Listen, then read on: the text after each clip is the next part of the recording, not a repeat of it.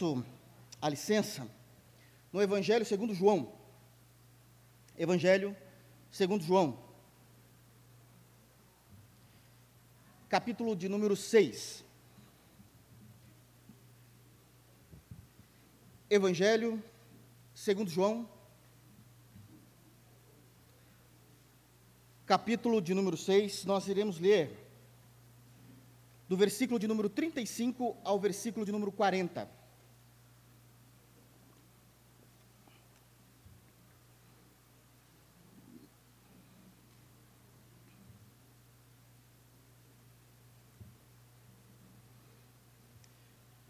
Evangelho segundo João, capítulo 6, versículo de número 35 ao versículo de número 40.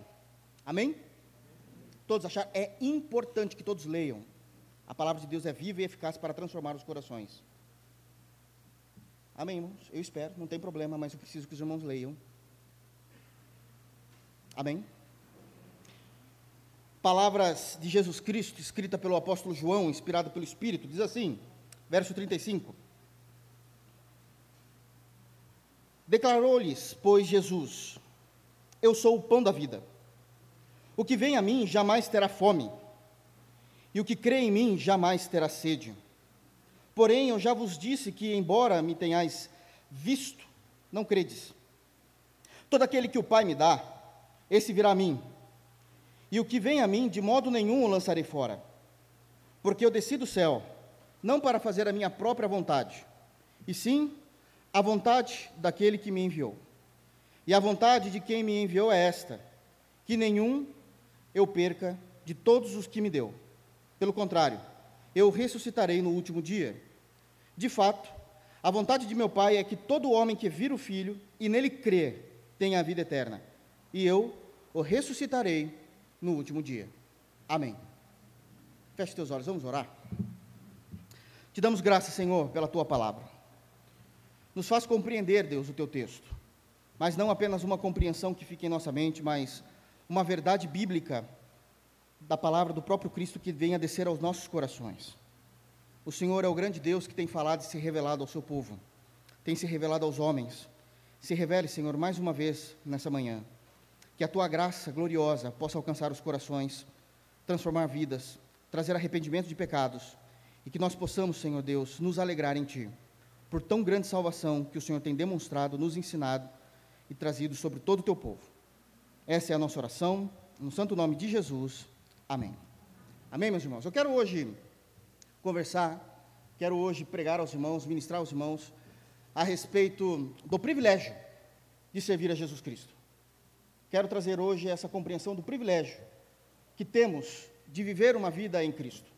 Esse texto, ele parece, num primeiro momento, um texto extremamente simples, e de fato é, mas ele contém verdades importantíssimas de ordem doutrinária, de ordem teológica daquilo que Jesus quer, que nós venhamos entender, que nós venhamos crer, uma vez que entendemos aquilo que foi explicado e anunciado por Ele mesmo, e depois aplicar isso em nossos corações. São três pontos importantíssimos: entender o que Ele está falando, depois crer nessa realidade, nessa verdade, a partir da boca do próprio Cristo, e depois aplicar isso em nossa vida diária, aplicar essa realidade e essa verdade em nossa vida diária.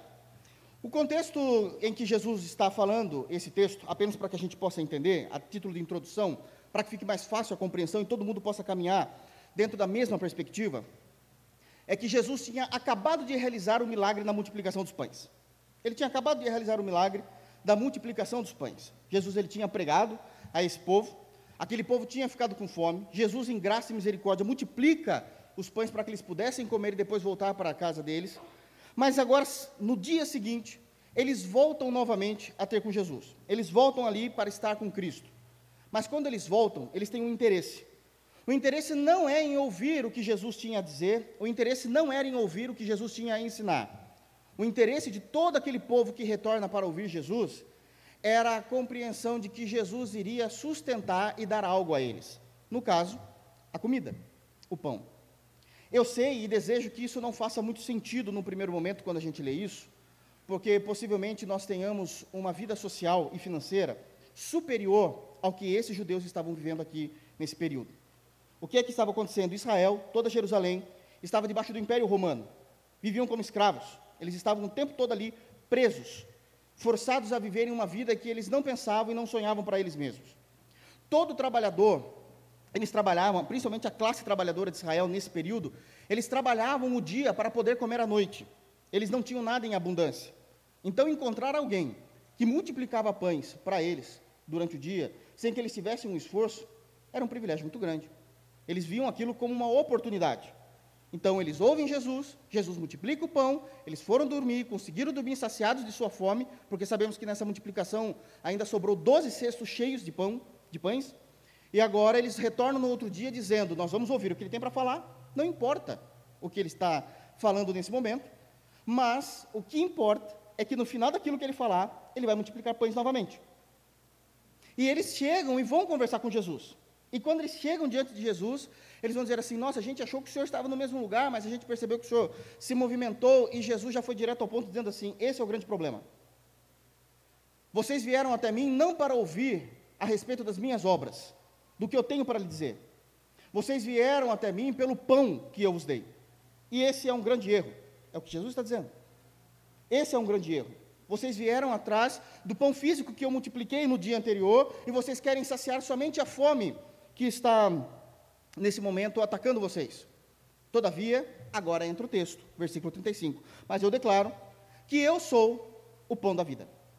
É então esse o contexto que está acontecendo tudo isso. Jesus está repreendendo pessoas que negam, fecham os seus ouvidos a respeito daquilo que Jesus tem a dizer, a falar, principalmente a respeito de sua obra e a si mesmo, mas as pessoas estavam preocupadas com aquilo que ele poderia oferecer. Aqui no contexto, o pão, a comida. Para nós, as bênçãos, as dádivas.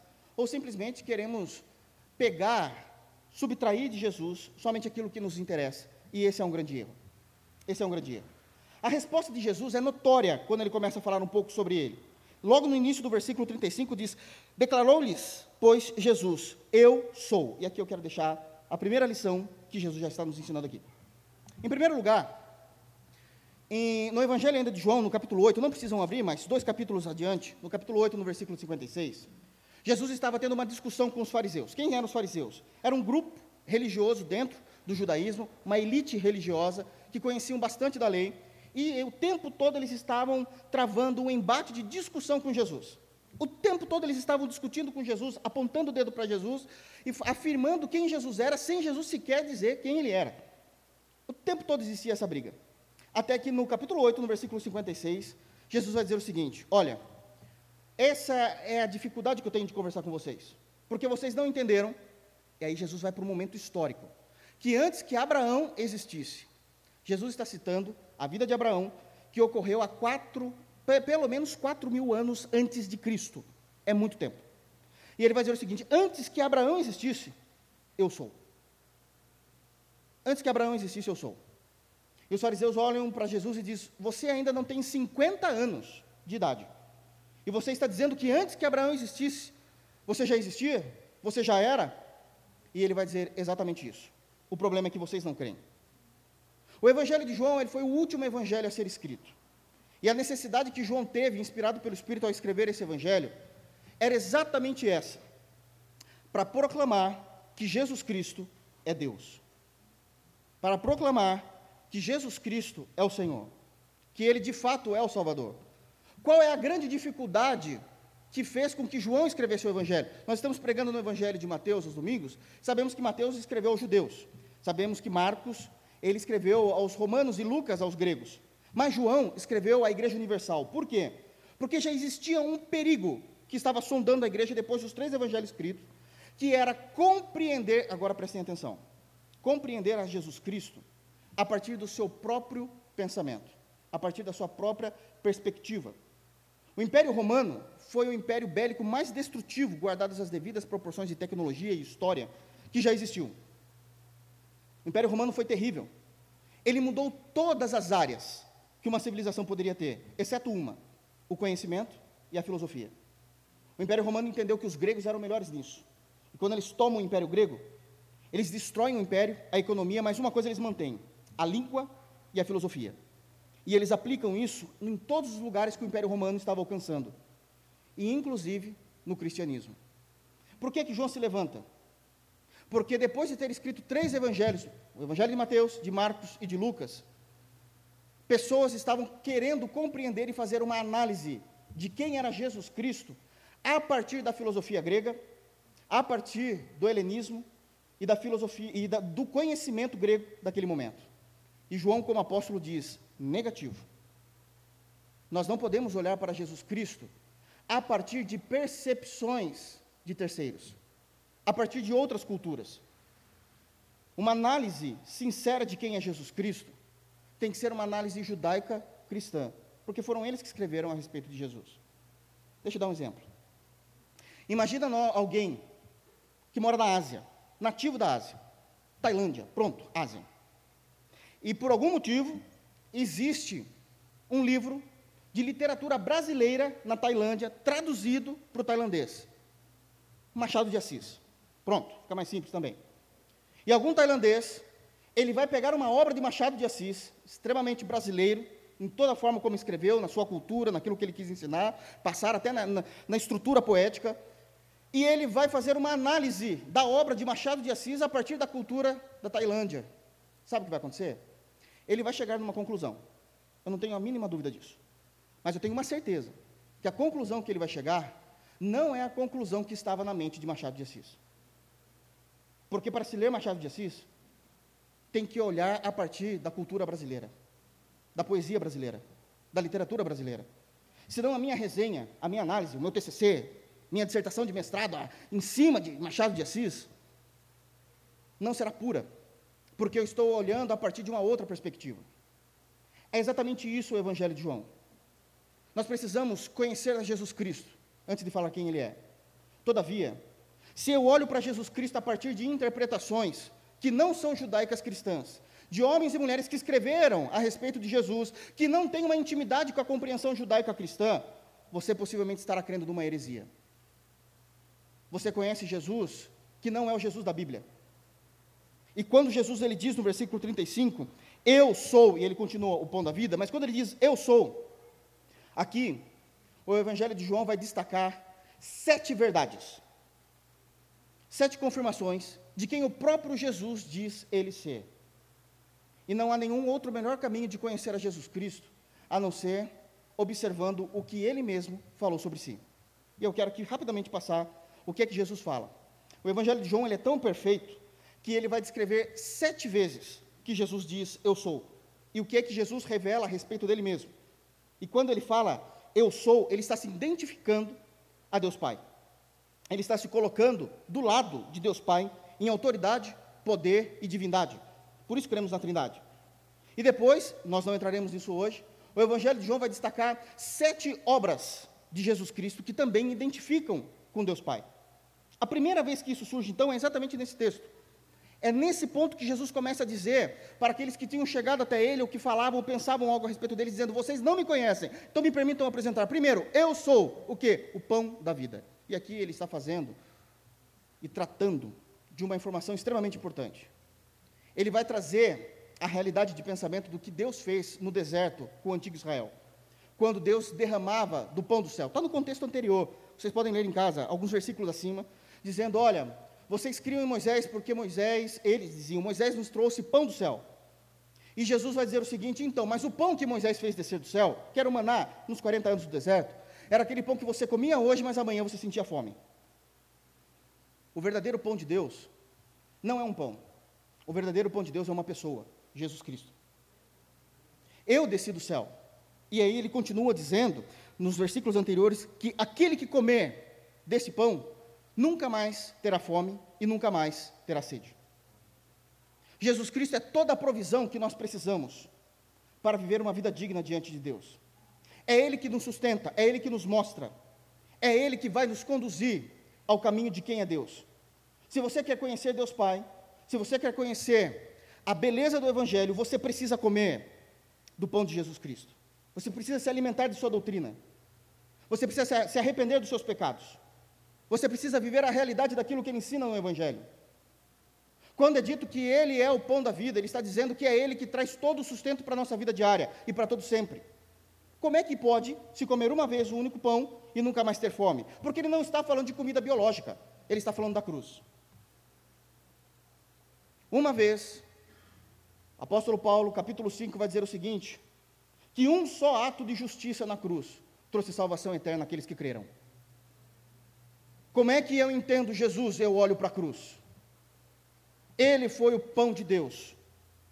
Ele é o pão de Deus oferecido a nós, para que pudéssemos crer. Perdoados serão os nossos pecados e viveremos diante de Deus. Isso é o que ele fala a respeito dele. Não interessa o que mais ninguém escreveu a respeito de Jesus. Se todos os outros escritos estão longe daquilo que Jesus fala a respeito dele, cuidado, isso pode custar a tua alma. Segundo lugar, ele vai dizer no capítulo 8, versículo 12, não precisa abrir, eu cito: Eu sou a luz do mundo. Aquele que me segue jamais andará em trevas. Então nós precisamos entender o que significa ser luz. Qual é a condição do que, é que Jesus está falando quando ele diz que ele é a luz do mundo? Porque está dizendo que aqueles que não o seguem estará em trevas. Porque um dia o ser humano cometeu o pecado. E quando nós pecamos, todos nós fomos destituídos da glória e da graça de Deus. Eu preciso muito que vocês entendam isso. E eu sei que vocês vão achar que eu estou sendo arrogante, eu não estou. Eu estou falando daquilo que é já vem de doutrinas extremamente antigas, já desde o período apostólico, dos pais da igreja, dos puritanos. Não sou eu que falo isso. Eu creio nisso como eles creem. Deus não se relaciona com ninguém fora de Jesus Cristo. O único meio por qual Deus Pai se relaciona com o ser humano é através daquilo que nós, estudiosos, quando conseguimos montar a estrutura teológica daquilo que está revelado para nós nas Escrituras, é chamado de a teologia do pacto. Deus fez um pacto com o primeiro casal, dizendo, o primeiro casal, Adão e Eva, quando eles pecaram, dizendo que a semente da mulher iria restaurar a comunhão do ser humano para com Deus. Uma vez que nós não estamos em Cristo, quem não está em Cristo está em trevas. E Deus só fala com o ser humano a partir de Jesus Cristo. Não há outro caminho pelo qual Deus venha falar com o homem. É isso que Jesus está dizendo a respeito dele mesmo, não sou eu. Ele chega a, pra, para pregar para toda a nação e diz: Eu sou a luz do mundo, quem segue-me não andará em trevas. Por que, que ele diz isso? Porque todos estão destituídos da glória de Deus,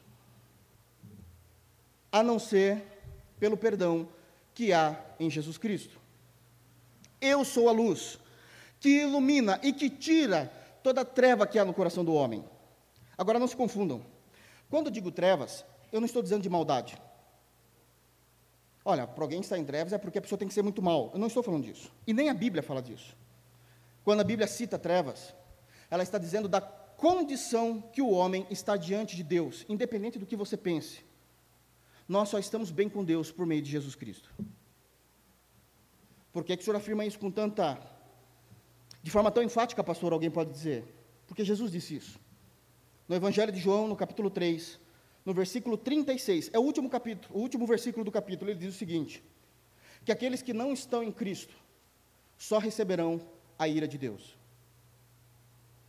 Só receberão a ira de Deus. Terceira afirmativa. Primeiro, eu sou o bom da vida, é o que ele diz a respeito dele mesmo.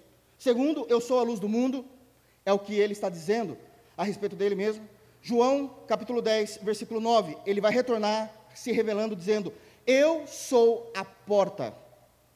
Aquele que passar por mim terá a vida eterna. Não há outro meio,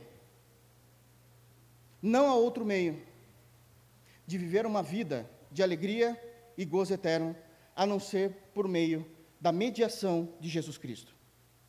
Então vamos esclarecer algo aqui. Quando Jesus diz que Ele é a porta, Ele está afirmando que existe vida além da morte. O grande ponto é se você vai viver a sua eternidade depois da morte em Cristo ou em perdição eterna. Porque o mesmo Jesus que fala da grande salvação e de viver com Ele juntamente ao Pai, é o mesmo Jesus que diz que mandará pessoas ao inferno. Está no texto bíblico. Mateus capítulo 10 diz: Não tema homens que só podem matar o corpo e no, nada pode se fazer com a alma, mas temam aquele que, além de matar o corpo, pode mandar a tua alma para o inferno. Isso é evangelho. Tudo que passar disso não é evangelho. Precisamos crer exatamente dessa forma. Quando ele diz, no versículo 9 do capítulo 10, eu sou a porta, ele está dizendo, eu sou o, a única forma de vocês entrarem no reino de meu Pai. Eu sou a única forma pela qual vocês precisam se submeter em realidade. Deixa eu falar uma coisa: existe uma diferença muito clara entre crer em Jesus e acreditar em Jesus. Acreditar é aquilo que é óbvio. Eu posso dizer para vocês: vocês sabiam, vocês acreditam que essa cadeira que vocês estão sentados é branca? Vocês vão falar, óbvio. Eu acredito que a cadeira é branca. Não tem problema nenhum. Vocês acreditam que o microfone que o pastor pelo qual ele está pregando é preto? Óbvio, eu acredito, é preto. Não há uma discussão. Mas crer é além de acreditar. Crer em Jesus é se submeter à sua autoridade, se submeter aos teus mandamentos, se tornar um discípulo de Jesus aprendendo diariamente com Ele, mudar toda a sua forma de pensar, toda a sua cosmovisão humana, passa a ser a cosmovisão de Cristo impregnada em teu coração. Isso é crer em Cristo. Hebreus, capítulo 5, versículo 9, vai dizer que Jesus Cristo veio ser a causa da grande salvação para aqueles que lhe obedecem. Crer anda de mãos juntas com obedecer os mandamentos. Quarta revelação que Jesus faz a respeito de si mesmo: Eu sou o pão da vida, eu sou a luz do mundo, eu sou a porta. Evangelho de João, também capítulo 10, versículo 11: Eu sou o bom pastor, e o bom pastor dá a vida às suas ovelhas. Ser pastor é aquilo que o Senhor designou homens vocacionados a serem. Nós ensinamos, orientamos, disciplinamos, exortamos, carregamos, ajudamos, atendemos, aconselhamos.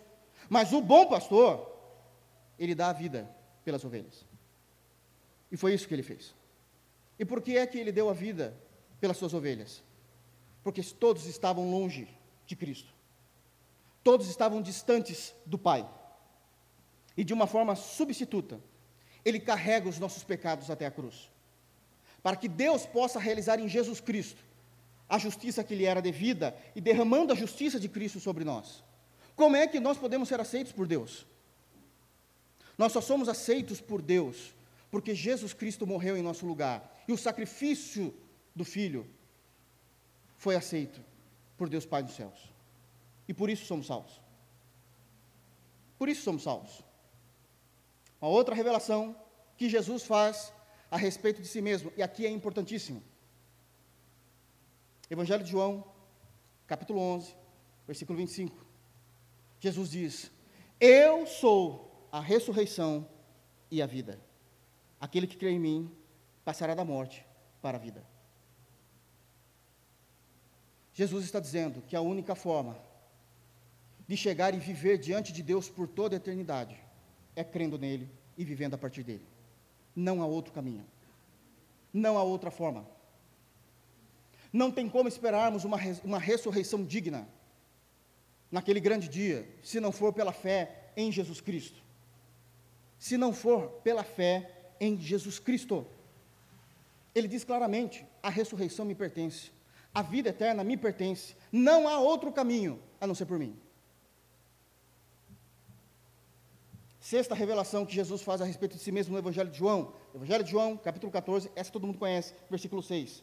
Jesus diz a respeito dele mesmo: Eu sou o caminho, a verdade e a vida. Ninguém vem ao Pai a não ser por mim. Prestem atenção nos artigos, inclusive no Novo Testamento, o artigo definido no grego é exatamente esse. Eu sou o caminho, a verdade, a vida. O texto não diz eu sou um dos caminhos, uma das verdades e correntes de pensamento filosófico, teológico. Eu sou uma das possibilidades de você ter vida. Não, tudo está centrado em Cristo. E ninguém chega ao Pai a não ser por Ele. Ele é o caminho. Qual é o caminho desse? O caminho da cruz. Se não passarmos pela cruz de Cristo, nos arrependermos, nos ajoelharmos diante de Cristo em arrependimento e perdão, nós não chegaremos ao Pai. Ele é a verdade. Aonde está a verdade? Na nova aliança ensinada por ele no Novo Testamento. Ele é a vida. Somente Ele pode nos trazer e nos vivificar diante de Deus. Porque a condição espiritual que todos se encontram, ou se encontravam até Cristo, é de mortos diante de Deus Pai. Sétima revelação que Jesus faz a respeito de si mesmo, aqui no versículo 35, eu sou. Está no capítulo 15, versículo 1 de João. Ele vai dizer o seguinte: Eu sou a videira verdadeira e o meu pai é o agricultor. Toda vara, ele está usando sempre isso de metáfora, toda vara que está ligada a mim, que não der frutos, será cortada e lançado fora. Mas toda vara que produz frutos será podada para que dê mais frutos ainda. Ele está usando de uma linguagem agropastoril, ensinando o seguinte: a seiva da vida, a seiva da realidade que podemos dizer que estamos salvos em Cristo é estarmos nele. Ele é a videira. E o pai, como agricultor, o tempo todo está observando o nível de relacionamento que nós temos com o filho. De acordo com o relacionamento que nós temos com o filho, que é Cristo Jesus, o Pai vai agir. É o que está lá no texto que Jesus está dizendo. Ele vai agir. Se ele percebe que nós temos dado frutos, o Senhor irá trabalhar em nós de maneira gloriosa, maravilhosa, para que nós venhamos produzir mais frutos em Cristo. Mas se não é encontrado frutos em nós, seremos arrancados. E mais a seguir é dito ainda no, no próprio capítulo 15: e serão lançados ao fogo. A pergunta é: qual é esse fruto? Eu me lembro que, por crescer em igreja, Sempre ouvi algum, alguém, alguns pregadores dizendo: ah, o fruto são as almas que você ganha para Cristo. Não, não é isso. O contexto não está falando disso. O fruto é o caráter de Cristo em nós. Que conforme nós vamos amadurecendo, o caráter de Cristo vai desabrochando em nós. Em outras palavras, uma, uma palavra que nem existe no português, mas nós somos um pé de Jesuseiro. Porque começamos a manifestar em nós o caráter a bondade, a moralidade, a pureza, a santidade de Cristo. Porque Ele é a videira verdadeira e o Pai é o agricultor. E conforme é o relacionamento que nós temos com Deus Filho, Deus Pai vai agir. Trabalhando em nós para que possamos produzir mais frutos ou nos arrancando da videira. É exatamente disso que o texto está se tratando. É a maneira como ele começa a se revelar. Toda forma de pensar a respeito de Jesus Cristo, no seu coração, no meu coração, que não se enquadre com essas sete verdades, significa que você está enganado a respeito de Jesus Cristo. E isso pode custar a tua eternidade. Jesus Cristo se revelou dessa forma. Ele mesmo dizendo, Eu sou. E traz essas sete afirmativas. Qualquer forma de pensar diferente disso, nós estamos sendo enganados e enganando-nos a nós mesmos. É extremamente importante essa confirmação do que é que Jesus está ensinando, e isso é um privilégio, quando conseguimos entender tudo o que Jesus está falando a seu respeito em nossos corações. Amém? Versículo 36, lá em João, 10, João 6, continuando, ele diz: Porque eu já vos disse que, embora me tenhais vistos, não credes. Ele se apresenta, versículo 35: Eu sou o pão da vida. O que vem a mim jamais terá fome, e o que crê em mim jamais terá sede. Mas existe um ponto importante aqui, o um entrave. Um entrave teológico seríssimo, no versículo 36. Porém, eu já vos disse que, embora me tenhais visto, não credes. E aqui nós temos uma outra lição importantíssima. O ser humano, de acordo com a palavra de Jesus no versículo 36, é impossível de crer em Jesus Cristo por si mesmo. É impossível o ser humano crer em Jesus Cristo por si mesmo. É por isso que nós somos carentes da graça salvífica de Deus. Se você crê em Jesus hoje, isso é mérito de Cristo e não seu mérito. Se nós hoje confessamos Jesus Cristo como Senhor e vivemos uma vida digna diante dele, é porque a graça nos alcançou. Não há absolutamente nada que possamos fazer, eu vou repetir aqui e serei enfático diante do texto bíblico. Não há absolutamente nada que nenhum ser humano possa fazer para se achegar a Deus ou crer em Jesus. Não há nada que eu possa oferecer a Deus para que eu possa ser aceito por Deus. Somente a graça de Cristo nos salva. É isso que ele está dizendo. Vocês têm me visto, mas vocês não creem, vocês não conseguem, porque é uma impossibilidade. Então, como é que a gente resolve esse problema? Eu quero que os irmãos abram, por favor, em Efésios capítulo 2. Vamos ver o que é dito a respeito de tão grande salvação? Efésios, texto extremamente conhecido. Todo mundo teve essa experiência com Deus.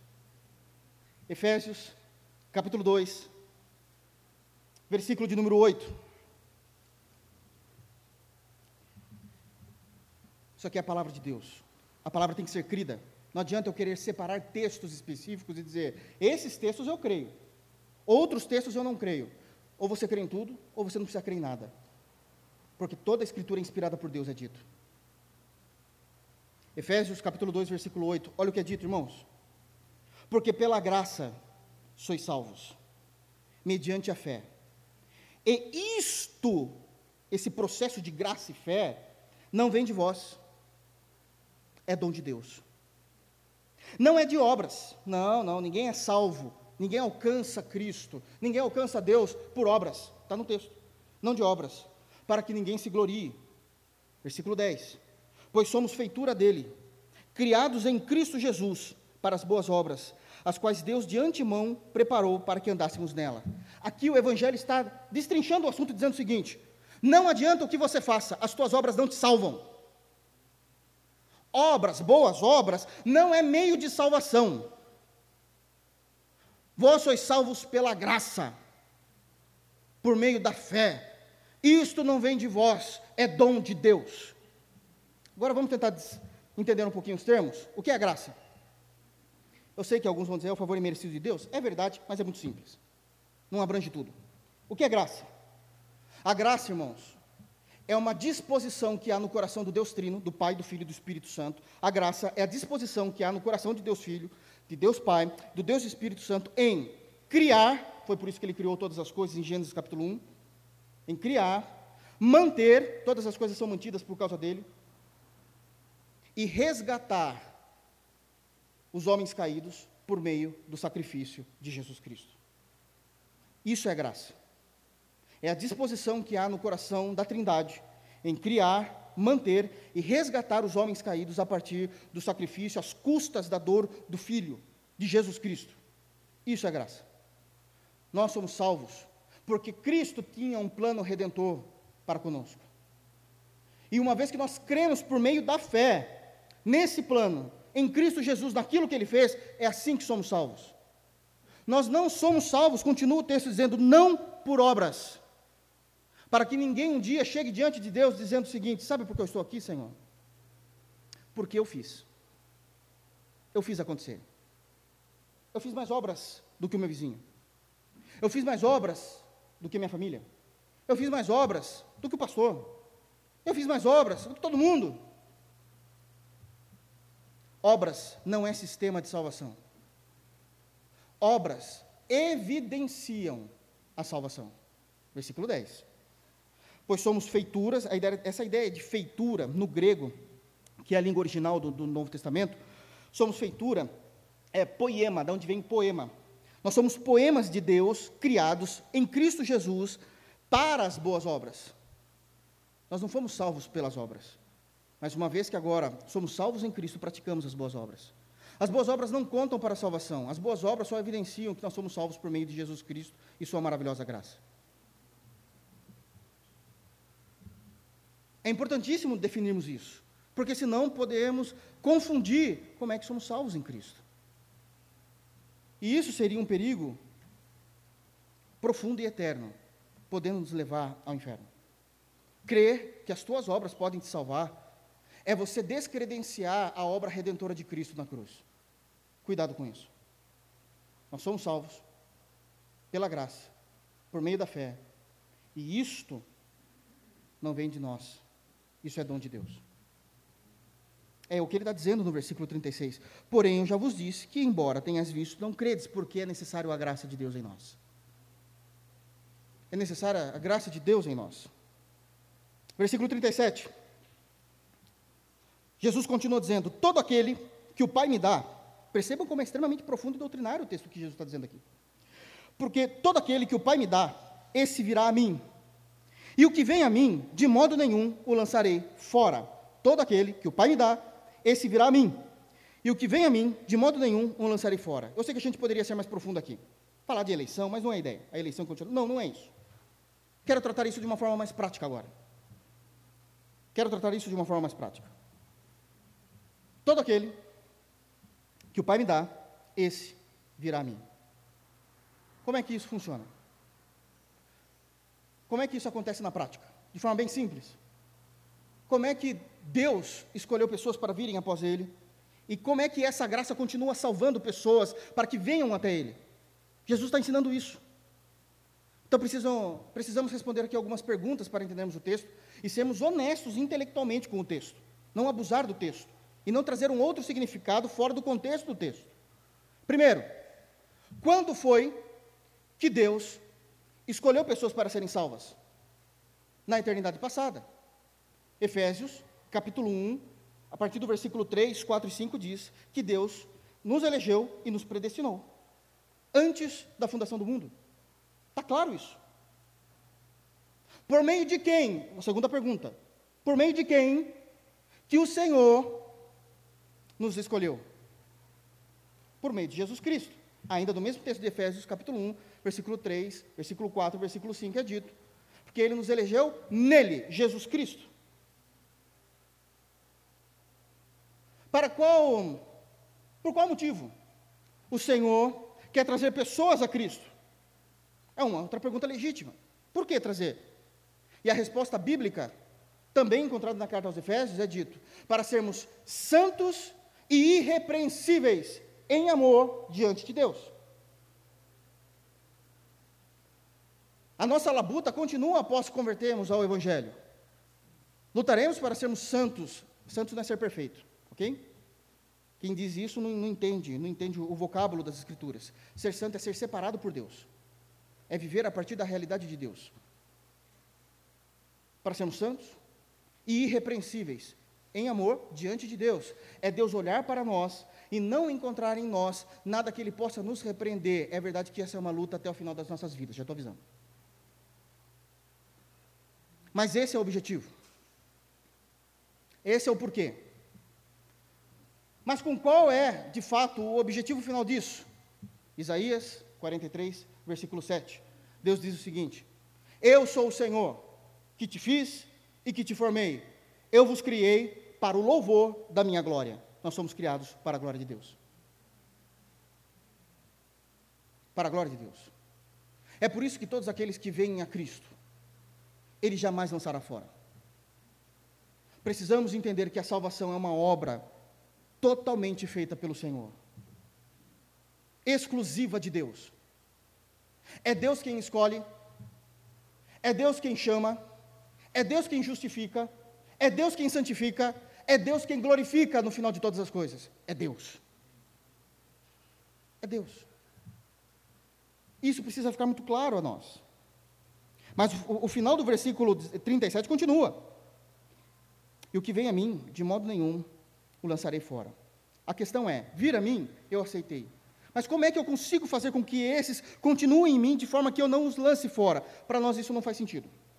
No português, porque a gente está sem o contexto de um quadro maior. Mas a ideia de, de modo algum, ou de modo nenhum, o lançarei fora, é porque os judeus sempre tiveram, por causa da lei de Moisés, a compreensão do seguinte: somos pecadores, Deus é santo. A santidade de Deus nos expulsa da sua presença. A santidade, a pureza de Deus é algo tão glorioso que Deus não pode comungar com seres pecadores. Porque se Deus comunga com seres pecadores, logo Deus está sendo injusto com a sua própria natureza.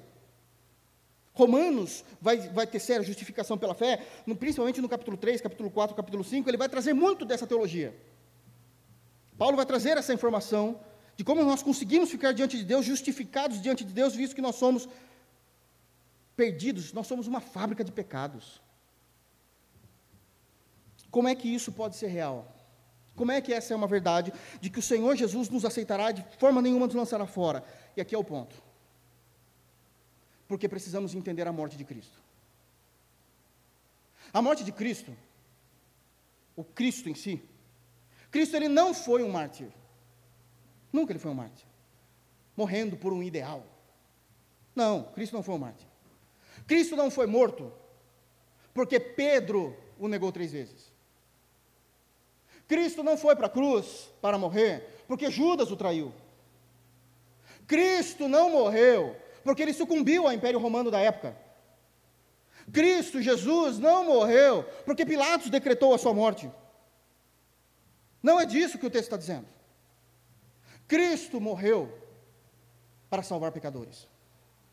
Cristo morreu porque existia um projeto antes da fundação do mundo, o projeto da redenção de Deus, o qual Cristo, ele encarna, vem até nós, e agora ele é moído pelo próprio Deus na cruz. É ele que sofre a nossa punição. Quando Jesus vai à cruz, Jesus ele está tomando todos os nossos pecados para com ele. E a punição de Deus recai sobre Cristo. E por causa da punição de Deus, do qual diz lá em Isaías, capítulo 53, no versículo 10, que o próprio Pai, o próprio Deus, amou moê-lo em juízo, porque toda dor, todo sentimento, todo desprezo que Cristo sentiu na cruz era para ser para nós. E é por isso que nós usamos um termo bíblico também, que o justo Jesus morreu pelos injustos, de tal maneira que a justiça de Cristo, a perfeição de Cristo foi imputada a nós, e por isso somos aceitos por Deus, de tal maneira que nós não somos lançados fora. Da mesma forma como a justiça de Cristo é imputada, é colocada sobre nós, é como se Deus olhasse para nós do seu alto sublime trono e colocasse um óculos, e a lente do óculos é a lente de Cristo, ele nos enxerga a partir de Cristo. Se Deus não ver Cristo em nós, se nós não estivermos em Cristo, seremos lançados ao inferno. É isso que a Bíblia diz. Qualquer outro evangelho que possam apresentar a vocês é heresia. Temos que ser honestos, a interpretação bíblica tem que ser judaica cristã. Não dá para ler Machado de Assis a partir da cultura da Mongólia. Não dá, irmãos. Não dá. Esse é o princípio. Precisamos ir até os escritores. E foi isso que eles escreveram. Porque entendemos Cristo e vivemos essa verdade. É extremamente importante Entendemos o que Jesus está dizendo. Continua, 38 e 39. Porque eu desci do céu, olha aqui, olha como ele vai trazer essa informação desse plano de Deus. Porque eu desci do céu, não para fazer a minha própria vontade, e sim a vontade daquele que me enviou. Agora ele revela a vontade de Deus Pai, versículo 39. E a vontade de quem me enviou é esta: que nenhum eu perca de todos os que me deu. Pelo contrário, eu ressuscitarei no último dia. Notinha de rodapé. A gente a gente lê a parte final do versículo 39, e eu ressuscitarei no último dia, com a ideia de que vocês passarão a eternidade comigo. É isso que ele está dizendo. A ideia de ressuscitar é passar a eternidade com o Senhor, viver uma vida com Deus. Como é que isso é possível? Como é que isso é possível? Porque isso é glorioso demais. O versículo 38 e 39 nos responde: Isso parte já de uma vontade de Deus Pai, do qual Deus Filho também concorda com isso, e ele cumpre isso fazendo a realidade da vontade de Deus Pai. Como isso? Você precisa ser achado por Deus. Só seremos e viveremos para sempre com o Senhor, como diz no final do versículo 39. Se nós formos achados em Cristo. Se nós não formos achados em Cristo, não haverá ressurreição para nós. Não haverá vida eterna para nós. Haverá juízo de Deus sobre nós. E acreditem, a nossa vida é muito curta para passar uma eternidade toda sem Deus. É isso que Jesus está dizendo. Como eu ressuscitarei no último dia? Vocês precisam ser encontrados em Cristo. Se convertam a Cristo. Abandonem os seus pecados. Tire dos vossos corações toda a cosmovisão cujo centro não seja Jesus Cristo. Caso contrário, haverá punição. Mas por que Jesus? Por que Jesus? Bom, além de todas as revelações que ele fez no sete eu sou, é porque foi em Cristo que Deus Pai resolveu perdoar os pecadores. Fora de Cristo, não há perdão de pecados. Não há perdão de pecados. Eu encerro lendo o versículo 40, que é a conclusão de tudo que eu falei aqui, Jesus está concluindo. Versículo 40. De fato, ele está dizendo, portanto, concluo essa ideia. De fato, a vontade de meu Pai é que todo homem que vir o Filho e nele crer tenha a vida eterna, e eu ressuscitarei no último dia. Todo homem no sentido de humanidade. Todos aqueles que virem Cristo. Mas não é só ver, é crer, é se arrepender, é entregar a sua vida a Ele, viver a partir dele. Estes terão a vida eterna. Não há outro meio. Os apóstolos de Jesus vão trabalhar esse conceito teológico lá na, no livro de Atos dos Apóstolos, no capítulo 4, versículo 12, dizendo o seguinte: que debaixo do sol, debaixo do sol, não há nenhum outro nome pelo qual importa que sejamos salvos. É somente Jesus. É somente Jesus. Todos aqueles que ouvirem a palavra de Deus e entendem o que está sendo dito por Jesus, creiam. Creiam. Creiam. Disso depende toda a tua eternidade. Creiam no Evangelho. Creiam no Senhor Jesus. E serão salvos você e a tua casa. Creiam em Jesus Cristo. Essa é a doutrina da salvação. Esse é o privilégio que temos de crer em Cristo Jesus, a vida eterna. Todo aquele que vir o Filho de Deus e nele crer, terá vida eterna. E um dia nós nos encontraremos com o Senhor, naquele último dia que Ele determinou, quando Ele nos ressuscitará, e gozaremos e viveremos para sempre com Ele, em amor. Que Deus nos abençoe, em Cristo Jesus. Vamos ficar de pé? Feche teus olhos, vamos orar ao Senhor.